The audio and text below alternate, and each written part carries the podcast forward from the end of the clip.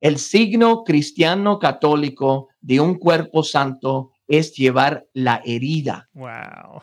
Eso es la verdad del cristianismo.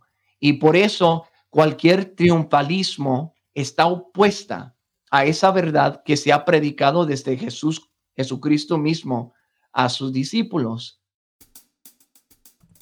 Estás escuchando la segunda temporada de Platicando en Católico, el show en el que de una forma muy casual y rompiendo moldes, platicamos con diferentes actores de carne y hueso de la iglesia de hoy para conocer sus testimonios y lo que están haciendo para avanzar el reino de Dios en la tierra. Bienvenidos.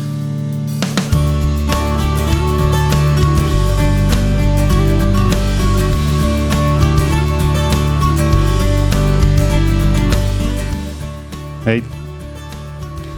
Pues sí, estamos Pentecostés, acaba de pasar.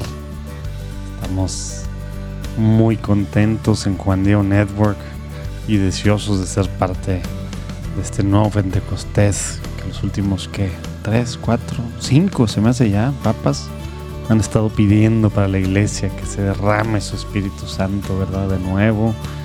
Y pues lo sigue haciendo a través de personas comunes y corrientes, porque eso somos mientras estamos aquí en la tierra, personas de carne y hueso, que estamos echándole ganas a la vida, pero que también pues somos humanos en todo lo que eso tiene que ver.